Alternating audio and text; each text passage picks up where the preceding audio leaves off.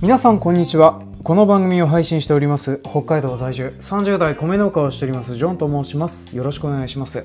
本日は2022年8月28日の昼下がりとなっております。えー、私ですね今日はあの朝からほぼ10分程度の休憩を1回挟んだ以外はですねひたすらぶっ続けで農作業をしておりましてだいぶ声が疲弊している感じとなっておりますけれども皆さんいかがお過ごしでございましょうかね、まあ、私はですねとりあえずあの昼も昼休憩もなしにっていうふうなことはですね、まあ、昼ご飯も食べずに、まあ、ぶっ続けでこの時間まで働いてたんですけれども、まあ、ちょっとですね、えーと、もう今日何もしたくないやというふうに思いまして、えー、いつもだったら5時ぐらいまでは働いてるんですけどねあのいくら早く経って、まあ、それいうふうなのをぶん投げて帰ってきて、まあ、こちらの音源を収録しているようなそんなような状況となっております。で、えーとまあ、こんなような状況下でですね自宅で収録しているのはなぜかというふうな部分については後で話をしようとは思ってはいるんですけども、まあ、今回はですね A ノードサブからのおまけ配信と題しておりまして、まあ、この間のあの農村会談を配信した時に来た、えー、コメントですとかそういうふうなのがいっぱいございますので、まあ、そちらの方をですね取り上げていこうかなと思っておりまして、まあ、今回ちょっとおまけ配信というふうなので、えー、いろいろと音源を取っているような状況となっております。で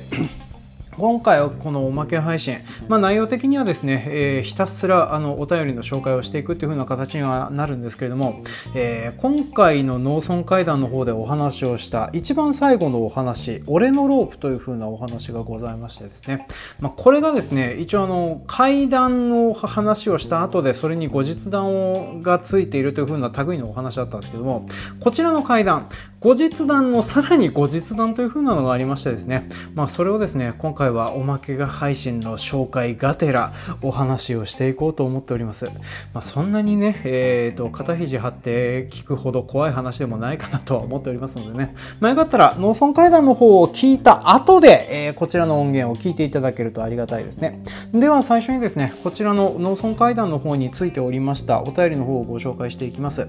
えー、こちら Google フォームの方でコメントをいただいておりました。ラジオネームはっちゃんさんよりいただいております。いつも楽しく拝聴しております。恒例の農村会談、面白かったです。夜には怖くて聞けそうもなかったので、朝まで待ってから聞きました。3話目の首吊りロープの話が特に興味深かったです。次回も楽しみにしています。という風な感じで、えっ、ー、と、普通歌をいただいておりました。ありがとうございます。あの、こんな感じの普通歌をね、たくさんいただけるような番組になりたいなと思ってはいるんですけども、えー、実際にはですね、そんなことにはならずに来ているんですけど、まあ、こんな感じでですね、あの、結構農村会談に関しては短いコメントですとか、そういう風なのの感想メールとかが本当にたくさんいただいておりまして、えー、皆さんあの引用リツイートなどで拡散のご協力いただいて本当にありがとうございました。まあ、こういう風な感じのねコメントいただけるだけでも十分嬉しかったりはするんですけどねまあ、なるべくあの番組の方で、えーと、多くの方を紹介していきたいなとは思ってはいるんですけどね、まあ、いかんせんあの時間の制限がある程度はございますっていう風なのと、まあ、あとは大体引用リツイートで私の方が、えーと、私のツイッターの方でねお返事等はさせていただいておりますのでね、まあ、ちょっとあの紹介されなかったわという風な方はそちらの方を見ていただければありがたいです。でそうですね。でちょっと今回あの農村会談あの私かれこれ、えー、今回で4回目の配信信をしてたりはするわけなんですけれどね、まあ、今回珍しくですね怖いという風な感想をいただいておりまして、まあ、今まで階段を話してたのに怖がられていなかったっていう風なのはどういう風なことなんだっていう風なものではあるんですけどね、まあ、けれどもあのあの話特に怖いという風なのが、えー、評判としてちょこちょこ来ていただきましてね、ま、その辺はあの嬉しかったかなという風に思っておりますね。で、えー、続きましてツイッターの方でコメントいただいております。アカウントネーム落書きの黒さんよりコメントいただいております。でこの方たポッドキャスト番組5分ほどお付き合いくださいというふうな番組を配信されている方となっております。で、それでですね、あの、まあ、当番組の方に関するご感想をですね、こちらの方でもあの5分ほどおしゃべりになられておりますのでね、まあ、それはあの、ちょっと聞いてもらえるとありがたいかなと思っておりますね。で、私もあの、聞いたんですけどね、まあ、基本的な感想としてはですね、えっ、ー、と、会よりも起こっている農業関係のことの方が怖いものがあるなというふうなのを、まあ、それはね、さすがにあの、農業されてる方方だけあって、えーと、あの 会の怖がるポイントが違うなっていう風な部分がですね、まあ、私もあの聞いてて面白かったなと思っております、まあ、よかったらちょっとこちらの方も聞いてみていただけるといいかなと思いますね、えー、続きましてツイッターの方でコメントをいただいております。アカウントネームテレスコさんよりコメントいただいております。伊藤淳二か SCP オブジェクトかみたいな話が、えー、3話目が好きでした。変なところに変なものがある面白み、えー、僕も真似をして身近に怖い話を尋ねたところみんなが口を揃えて丸腰で会うマムシとのたまいます。怖いがっていう風な感じでコメントをいただいております。ありがとうございます。やっぱりあの農業者関係者の皆さんにはですねあの3話目がなんか異様に評判がいいっていう風なのが続いておりますね。であのこうやってあのなんて言うんですかね農家に怖い話を聞くっていう風なの。私あの引用リツイートの方でもお返事はしたんですけれどもこの農家に怖い話を聞くとですね出てくるのは大体農作業事故の話が多かったりするんですよね、まあ、どうしたってね常日頃から、えー、自分の体を危険にさらすような仕事をしておりますからね、まあ、だから、えー、怖い話となると、まあ、どうしたって事故ですとかあとはあの、ね、いく、えー、いついつまでに払わなければならないあのお金が入ってこないとかね、まあ、そういう風な話の方が出てきてがちになっちゃうっていうのがあって、まあ、なかなかね聞き出すのは難しいところだったりするんですよね。なんかね変なことありませんでしたかとかね、まあ、そういう風な聞き方をすると比較的聞きやすいというか話が出やすいことがあったりするんですよね、まあ、幽霊とかお化けとかっていう風にストレートに聞くのもいいんですけれどもストレートに聞いちゃうとですね、えー、その辺で聞いた階段を自分の中でえっ、ー、と何て言うかな脚色したしたものが出てきてしまって、まあ、階段としては使いづらい話が出てきちゃったりするのでね、まあ、そういうふうなこともありますのでちょっと聞き方にはコツがいるんですよね、まあ、ただそのコツはですね、まあ、私もあの長年培ってきたものというございますのでねちょっとおいそれと外には出す気がないなというふうなところで次のメールに行きますね、えー、続きましてツイッターの方でコメントいただきました、えー、アカウントネーム鳥人さんよりコメントいただいております、えー、第1話目。全くゆえんがないと思われた例にそういう絵画。T がマイナスの値方向に進出。匂いが実体だったのか減収だったのかもはや調べなさそうで少し残念です、えー、第3話目。ロープ以外の俺の〇〇がもうあったりするのだろうか。輪の向こうが非公明に見えたりするのかしら。怖い怖い怖いって感じでコメントをいただいておりました。ありがとうございます。そう今回あのコメントとかその辺の反応がいただいているのはですね大体あの第1話第3話に集中しているという風なのがあって、えー、労力的にはですね私あの第2話が一番労力かかってるんですけどね第2話に関しては特にコメントがいただけなかったかなというような感じになっておりますね。で第1話もですね結構私お話としては結構気に入っている話となっておりますね。で、えーと、このトリフィザさんの方に引用リツイートの方もしているんですけどねこの匂いが実体だったのか減収だったのか。で私は減収だったと考えております。でこれねどういうふうにしてそう思うのかっていうふうになるとですねあの実態を触れた人とかその辺の話がなかったんですよね。あのあの管理人さん少なくとも私が話を聞けたのは、えーとまあ、直近の管理人さんだけなんですけれども直近の管理人さん以外に話を聞いてないので分かんないんですけどね。もしかしたらあのお化けに触ったっていう風な経験がある人がいたかもしれないなとは思うんですけど、まあ、そういう風な経験がない人の方が多かったっていう風なことを考えるとですねあのあもしかしたら、あのまあ、そういう風な現象みたいなものだったんじゃないかなと思うんですよね。まあ、パッと消えてたっていう風な話も聞き合わせて聞いておりますから、まあね、匂いだったらその後も残るっていう風な形になりますのでね、まあ、もしかしたらそういう風な形になってるんじゃないのかなとは思うんですよね。で、えー、と3話目に関してはですね、まあ後でちょっと別の部分で話はしますけれども、この、なんていうんですかね、あの話ではロープが不可思議なものとして出てきてたりはしましたけれども、もしかしたらそれ以外の何かっていう風なのもあるのかもしれないですね。まあ、単純にああいうその場にいてそういう風なものがあるっていうかあのおかしなものが存在してるっていう風なこと、えーと、普通にあっても気づかないようなものとかっていう風なの意外とあるとは思うんですよね。指摘されて初めて気づけるようなものとか、まあ、そういう風なものもあったりするんじゃないかなとは思いますね。まあ、ちなみにあの話の後日談の方でですね私見たと言って話しましたし、あとついでにですね、あの時話漏れてはいるんですけど、私写真を撮ってるんですよ。で、写真を撮っているんですけれども、撮っているのは、写っていたのはですね、ただの空きテナントだったっていう。で、こちらの空きテナントの写真に関してはですね、場所の特定をされると困るなと思いますので、まあ、こちらの方はちょっとオープンにはできたりはしないんですけれども、まあでもあの、写真に写らない何かとかそういう風なものがですね、えー、我々の身近に多く、あの、いたりするというか、あの、割とあったりするっていう風なことを考えるとですね、まあ、そう考えると結構怖いものはあるかなと思います。けれども、あのロープみたいに悪意むき出しの存在みたいなのはそうそうねえんじゃねえかなとは思っておりますね。で続きまして、えー、ツイッターのコメント、えー、でいただきましたアカウントネーム、えー、ケイさんよりいただいております。えー、待ってました。農村を舞台にした生々しい階段、今年も堪能しました。えー、心なしか炎天下でも涼しく感じたのは気のせいかな。えー、特に最後の話に漂う不穏な空気はうまく言葉にできないけど、ジョンさんのご持参を含めて一番好きですって感じでコメントいただいておりました。ありがとうございます。あの基本的にあのお仕事ベースのね階段となっておりまして どっちかというと私の話の比重はお仕事ベースの部分に載ってたりしますのでね、まあ、その辺の部分も踏まえてちょっと実在感とかそういう風なものを感じていただけたら何よりかなと思っておりますね。で最後の話の後日談はもうちょっと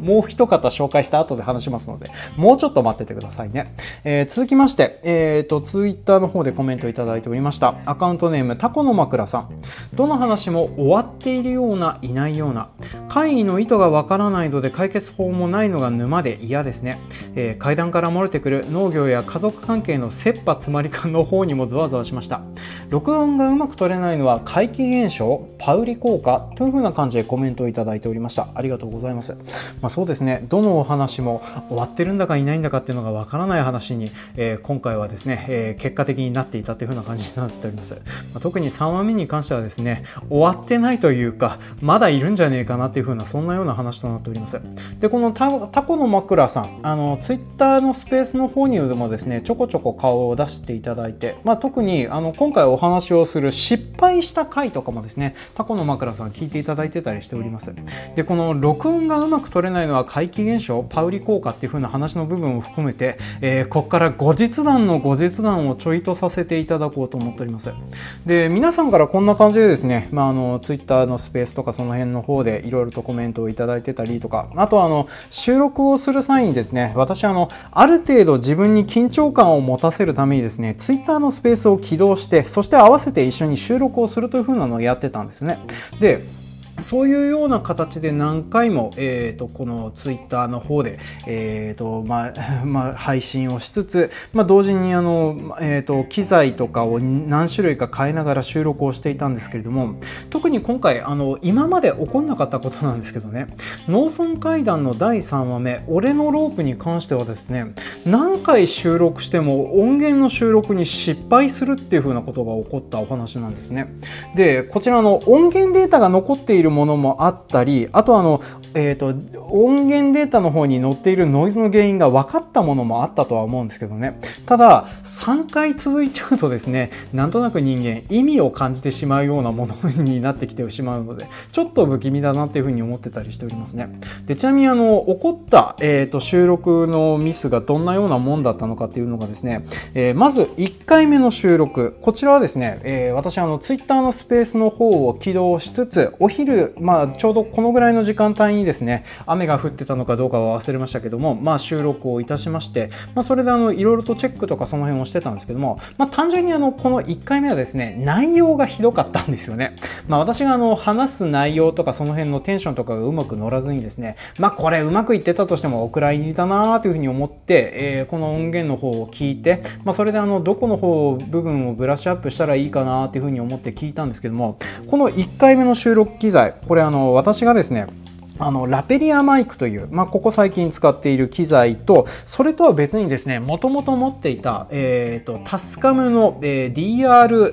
DR40X という風な、まあ、あの PCR レコーダーがあるんですね。でこれを使って最初は収録をしていたんですよね。でこっちの方の収録機材、もともと調子は良くなかったんですよね。まあ、その調子が良くないのもあって、私はあの収録機材を新しくしてたっていう風なのもあるんですけども、けれども、なんかあの、ポッドキャスターとしてですね、私あの、喋ったりなんだりするっていう風な、この身体感覚的に、自分の目の前にマイクがないと落ち着かねえやっていう風なのがあって、まあ、それで、この、えー、特に農村階段みたいな、何回も聞かれる可能性のあるやつとかはですね、まあ、ちょっとそういう風なのがあった方がやりやすいんじゃないかなと思って、1回目はちょっとそういう風な歪む可能性があるかもと思って使ってはいたんですけどもまあこの収録した音源がですね歪みに歪みまくっていて何を喋ってるかわからないっていう風な状況になってたんですよねで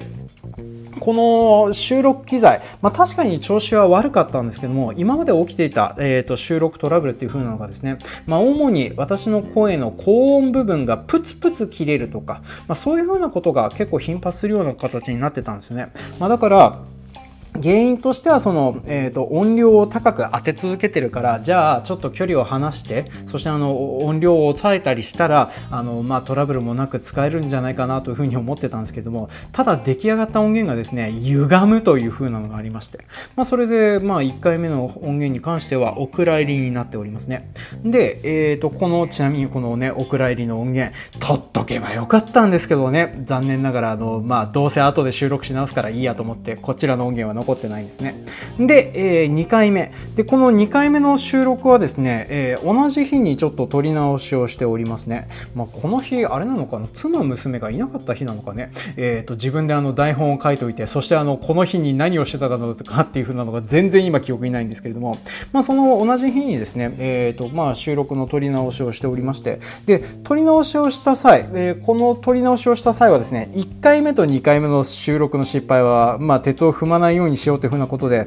まあ、ラペリアマイク同時に起動させておきまして、まあ、そして、えー、とこの PCR レコーダーの方も同時に使ってはいたんですね。で、使っていて収録をするとですね、えー、とこの3話目のとある部分に差し掛かったあたりからですね、背景にフォーンっていう風な音が乗るようになったんですよね。で、このフォーンっていう音、結構大きい音でですね、あの別の部分、まあ、あのなんか編集とかその辺で取りきれないような音が乗ってたんですね。でこの不音っていう音、何の音かなというふうに思ってて、まあちょっと家の中とかその辺の状況とかを見たんですけれども、えー、心当たりがあるのがですね、えー、PC の排熱音になるかなと思います。で、これは、えー、PCR レコーダーの方でも載ってるし、あとはあの私のあの新しく購入した Zoom F2 の方にも載っているというふうな音源となっておりましてね、まあ、結局のところこの不音というふうな音が、えーと、この第3話目の方で鳴るようになってしまったので、ちょっとそっちの音源も使えないいなっていう風になってたりはしてたんですね。でえーと、こんな感じでその収録の失敗っていう風なのは、まあ、2回続きましたと。でちなみにこの収録の失敗なんですけども1話目2話目に関してはどっちの回もそれなりに撮れてたんですよね。で3話目のとある部分を話した時にだけ、えー、このなんだか音が歪むですとかあとはタイミングよく PC の排熱音が乗るですとか、まあ、そういう風なことがあってなんか使えねえなっていう風な音源になってたんですね。で、えー、この日ではないんですですけど別日に収録をしております。でこの別日の収録はですねまあえーと、その何日か後の夜中だったと記憶してるんですけれども多分あの10時とか11時とかあの妻娘が寝静まったタイミングで収録をしてるんですけども、えー、その日にですね3回目のこの3話目のお話だけ収録をし直すっていう風なのをやってたんですね。でこちらの収録のし直しはですね特にあのなんていうかなツイッタースペースとかそういう風なのを起動しないで、えーとラペリアマイクだけで、えー、収録のし直しっていう風なのをやってたりはしてたんですよ。でこのラペリアマイクでの収録のし直しっていう風なのがですね、まあ3話目の本当にあの今までちょこちょこ話をしているとあるパートに差し掛かったところからですね、ラペリアマイクの方も音が歪むようになったんですよね。で、このマイク、あの本当にあの買ったばかりのマイクとなっておりまして、今までこのノイズが乗る理由が全くわからないような状況で、その3話目の特定のパートに差し掛かるためにですね、えっ、ー、と、このノイズが乗るようになっちゃって、んなんだろうなこれっていう風なのを思ってたりしてたんですねで特にあのこの3回目の方になっていよいよ思ってはおかしいぞっていう風に私は思ってきてたんですけどもこのいよいよ思ってはおかしいぞっていう風なのがあの3話目特にあの私が話を告げ足したパートを話し始めるとですね、えー、途端にあの音源がおかしくなるというか、まあ、何かノイズが乗って、えー、と収録音源としては使えないという風なものになってしまっていたんですよね。でこの告げ足したパートっていう風なのがどういう風な部分っていう風なのはですね、私があの、まあ、要はあの、原話を話してくださった人とかのパーソナリティがわからないようにするためにですね、まあ、特に、えっ、ー、と、まあ、配信した場所の方、配信したバージョンの方では、江別市の繁華街であるのっぽろという風な場所の名前をですね、はっきりと私話をしてたんですけども、その前まではですね、こののっぽろという風な単語を言わなかったんですよね。でそして、あとはあの、場所がぼやかされるようにですね、見た場所をちょっと変更してたりしてたんですよね。まあ、繁華街で見たっていう風なところには、えー、変わりはなかったりするんですけどもね、元々のバージョンではエレベーターの中で見たっていう風な話をさせてもらってたんですよね。まあ、なんですけれども、その辺の部分をですね、まあ、3話目、特にあの、えっ、ー、と、収録がうまくいったのはですね、この3回目の失敗をした後、4回目として Twitter のスペースを起動しつつ、もう1回収録をしてたんですよね。で、その収録をした際にはですね、私あの、単純にこの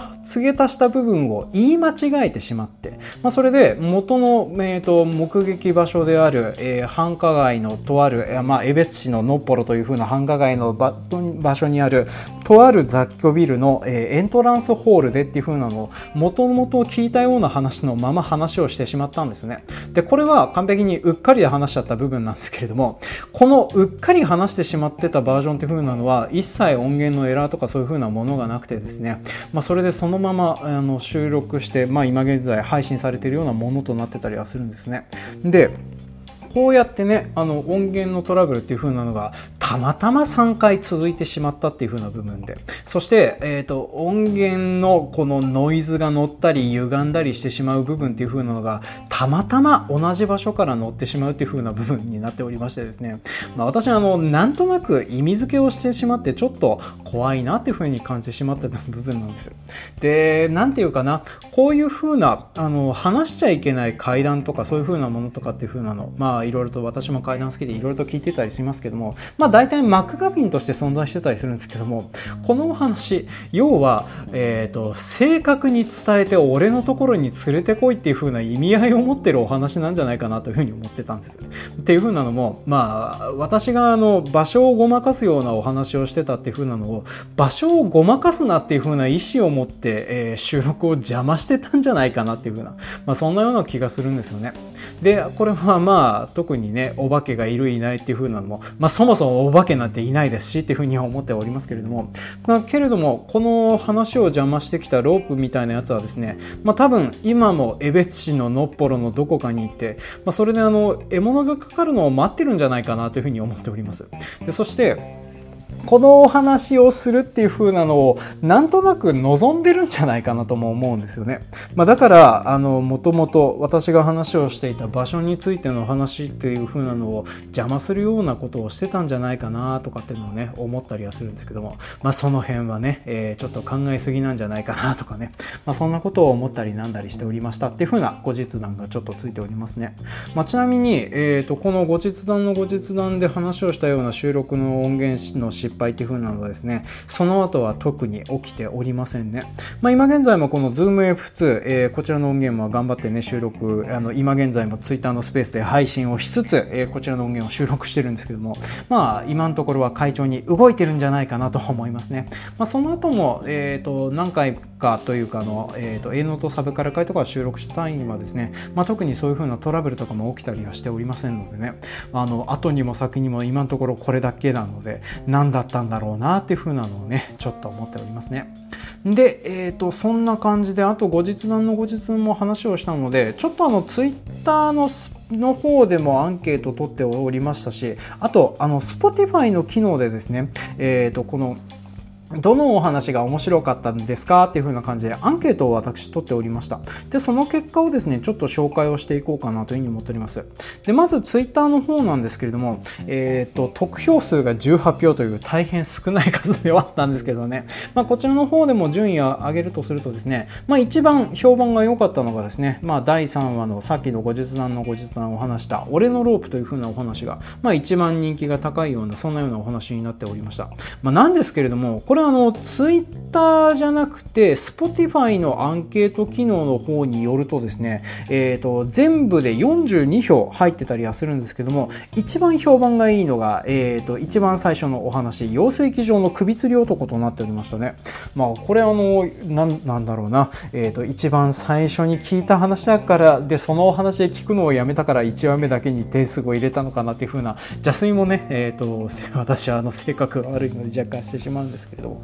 まあ、けれどもちょっとなんか評価が逆転してるっていうのがちょっと面白いなというふうに思っておりますね。でそして私があの労力をかけてたりしててそしてあと私自身は結構面白いんじゃないかなって思ってた第2話に関してはですねあの結構反応が悪かったのが、まあ、ちょっと残念だなっていう風な部分だったりはしておりますね。そうそう。あの俺のロープに関してはですねあの私の脚色の手間の部分があんまりかかってない話なのでなんかなっていう風に思ってたりはするんですけどね。まあこの辺はねえっ、ー、と実話というか現場が持つ力が出てきちゃったのかなというふうな、まあ、そんなようなお話となっておりますね。まあ、なんでね、えー、とりあえず皆さんもですねこうやってあの身近に潜んでいる。何かわけのわからないものとか、まあ、そういうふうなものはですねなるべく触らないような方がいいんじゃないですかっていうふうなところで、まあ、とりあえず今回のお話は締めさせていただこうかなと思っておりますね。で、えーと、とりあえずお,、えーと、おまけ配信の農村会談部分についてのお話はおしまいなんですけどもちょっともう一回お便りの方に戻ります。これあの A ノートサブカル会についてるコメントとなっておりますのでそっちの方もついでに紹介をしていきますね、えー、ツイッターの方でコメントをいただきておりました。アカウントネーム笛木のりこさん。よりコメントいただいております。お疲れ様ジョンさん、えー、愚痴を言いつつも娘さんにかける声色の柔らかさにほっこりしてしまう。ダイエットは無理をせずにデザートもプロテインにしていた時期がありますがチョコ味はそこそこいきますよって感じでコメントいただいておりました。ありがとうございます、まあ、そうですね。A ノートサブカル会の方ではですねまあ私あの下の娘が熱を出しておりまして、まあ、その面倒を見つつの収録でそしてあのそんな状況下で、えー、ここ最近はあの延滞目にも触れられずやむなくダイエットイエットをしてるよっていう風な話をさせてもらいました。でね私あの朝ごはんでですね基本的にあのプロテインに青汁を溶いたものを飲んだりなんだりしてるっていう風な話をさせていただいいただいてたんですけどね、まあ、基本的にあの食物繊維を取ろうと思って青汁を混ぜておりますのであのチョコ味だろうが何味だろうがプロテインはとりあえず何飲んでも変わんねえなっていう風に 今現在私は思ってたりしておりますね。で今日もですね私あのアスケンの教えに従ってですね、まあ、朝ごはんこんな感じでプロロテインを取って昼ご飯は抜いてという風な状況で、まあ、今現在あの、まあ、1400500キロカロリー不足しているような状況だったりはするんですけどね、まあ、この状況であの本当に久しぶりにビール飲もうかなとかねそんなようなことを考えてたりするんですけども食生活的にはこういう風なの NG かなという風なのはねちょっと思ってたりしてるけども。まあまああのこんな感じで減量とかもね、えー、これからも頑張っていこうかなというふうに思っておりますね、まあ、ちなみにあの配信の後からまた1キロ下げましてですね、まあ、今現在あと3キロ痩せれば美容体重ぐらいになるかなというふうにね。ちょっとここ最近は思っておりますね。で続きまして、えー、ツイッターの方でコメントをいただいておりました三毛猫電力さんよりコメントいただいております、えー、久しぶりに聞きました。国の制度や生活のあれこれに振り回振り回されながらもそれらを意地でもちゃんと形に残して続けているだけで本当にすごいんです。それに喋りの技術が伴っているときたもんだ、えー、次は水田交付金の回を聞きます。半目で眠る娘さんが微笑ましいって感じでコメントいただいております。ありがとうございます、えー、三毛猫電力さんご無沙汰しております、まあ、この方あのそれこそアトロックがね一時期あの素人のポッドキャスターをいろいろとね、えーと、かき集めて何かをやっていた時期に、えーと、ポッドキャスターをされていた方だったりはしておりまして。で私もねツイッターのスペースで何回かお話はさせていただいたことがあったりはするんですけどね。ねあのまあそんな感じでちょっと本当に久しぶりにコメントいただいて私もちょっと嬉しいなというふうに思っております。で本当にあのまあ私はあの引用リツイートの方でもお返事はしてたりはしてたんですけどね。本当にあの私はなんでツイッターというか、えー、ポッドキャストを続けているのかなというふうなのはねここ最近思ってはいたんですけれども、まあ、あの最近はですね、えー、宗教だなというふうに思ってたりしておりました、まあ、こうやって、えーとまあ、あのご神体がねラジオ神様というふうなのをとりあえずあの引用リツイートの方では書いたりはしてたんですけども、まあ、単純にあの何かしら神様みたいな存在にですね奉納する都合で番組を収録して配信をしているという。でそれがたまたま皆さんが聞けるような形になっているっていう風な形なのが、まあ、一番近いかなというふうに思っておりますね、まあ、正直なところ私あの結局のところねあのここ最近は相変わらず鳴かず飛ばずとなっておりますしあのひたすら DM の方で来るのはですね手におはの間違いのご指摘とあとつまんねえぞという風なご連絡という風なので、ね。まあ、そういう風なのがばっかり来るのでね最近はあの Twitter のダイレクトメールはいい加減締めようかなっていう風なのをね、まあ、ちょっと悩んだりしているような状況なんですけれどもね、まあ、けれどもこういう風な宗教的な儀式と化してしまってるっていう風な部分がありますのでね、まあ、これからも地道にやっていこうかなというふうに思っておりますね。で、あと、水田交付金の回、まあ、よかったら聞いてもらえるとありがたいです。まあ、私自身はですね、ここ最近はとりあえずあの水田交付金の方、話の動きがないっていう風なのもありますし、あとはちょっとお話をする元気がないなっていう風なのもありますのでね、まあ、ちょっと動きはないかなと思いますけれども、まあよかったらちょっとそちらの方も聞いていただけるとありがたいかなと思っておりますね。で、こんな感じでですね、えーと、とりあえず来たコメントに関しては紹介したりしなかったりしますけれども、まあ大体紹介されたりすることが多いので、まあ、よろししかったら、えっ、ー、と、ツイッターの方の赤、えっ、ー、と、ハッシュタグ、営農の A にサブカルのサブ、A サブまでコメントをいただくか、あとは Google フォームの方でコメントをいただけるとありがたいですね。で、あと、こんな感じでですね、階段とかの話について、後日談の後日談なんてものも話したりしておりますけれどもね、えー、こういう風なお化けとかですね、別段怖くはないんですよ。まあ、基本的にお化けとかあの辺の奴らはですね、悪意があってこっちに近づいてくるなんていう風なことはめったにないんですよね。なんかあの、私が話したあの、ロープの話みたいなやつみたいな例外みたいなのも時々いますけれども、基本的にそういう風な奴らって、あの、まあ、悪さもしないし、ただいるだけのことの方が多いんじゃないかなと思います。で、どっちかっていうとですね、私は仕事しててよく思うんですけれどね、まあ、私の生活を脅かしてくる農政ですとか、そうそう、助けてもらっている部分も多分にあるという風なのにね、まあ、けれども、あの、農業を取り巻く状況とかね、えー、肥料代が高いとか、燃油がどんどん高くななっていくとか、それなのにもかかわらず死なないが意外と上がっていかないとかね、まあ、そういう風な部分とかの方が怖いことは多いし、あとは我々を殺しにかかってくるなっていう風なのがね、まああるから、まあそれらと比べたらお化けとかその辺のことは怖かないかなっていうのはね、ちょっと思っておりますね。まあ正直なところね、俺のロープ、評判な感じになってるのはですね、あの S さんの生い立ちの部分かなと思いますね。収納状況というかね。まああの辺の部分、だいぶ私の方で作ってる部分だったりはしておりますけれどね、あれはあれでまた別にモデルになってる人がいたりしますし。あと実際の S さんは S さんでですね、まああんな感じではないですけども、結構ひどいような状況で収納してたりしておりますからね。まあそんなような現実の辛いような状況をね、あの、そうそう。話しそびれましたけども、現代日本はですね、優しくて真面目なだけで落ちる地獄という風なのが、えー、あちこちに口を広げて待っているという風なのが結構あるかなと思っておりますからね。で、私はあの、そっちの方が怖えなっていう風なのはね、ここ最近は思っておりますね。で、あと、えっ、ー、と、家族の病気とかその辺の方が結構怖いなと思いますね。ちなみに、あの、冒頭の方でも特に話はしておりませんけれども、あの、私の下の娘、今現在入院をしております。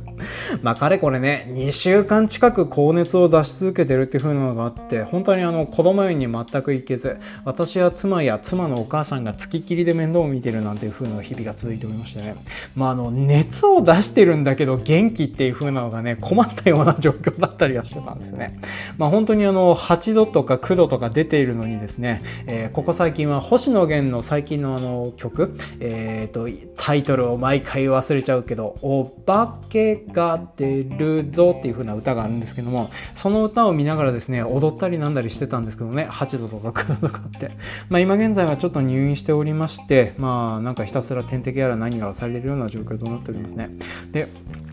どっちかっていうとねこういう風な病気とかそっちの方で、まあ、子供になんかあった時の方が怖えなっていう風なのね ここ最近は。こんなのを収録しつつちょっと思ったりはしておりますね。まあおかげさまで私は収録ができてたりするんですよね。そうそう。上の娘もね、えーと、基本的にあのお父さん仕事で頼りにならないでしょっていう風なので義理の実家の方にそのまま連れて行かれているような状況で。で私もですねここから先ちょっと収録が終わり次第あのー、えっと妻が入院している病院の方に差し入れにやってそしてあの義理の実家の方にちょっと顔出したりなんだりしようかなとかっていうふうにもちょっと思ったりしておりますのでね。まあそういうふうなのがありましてまあ家族の病気とかあの現実の状況とかそっちの方が怖いっていうふうなことになってるとまあまだあの階段とかその辺はエンタメとして消費できるかなっていうふうなところで今回のお話は締めさせていただこうと思います。というわけで長々とお付き合いいただきましてありがとうございました。では次回もお楽しみに。you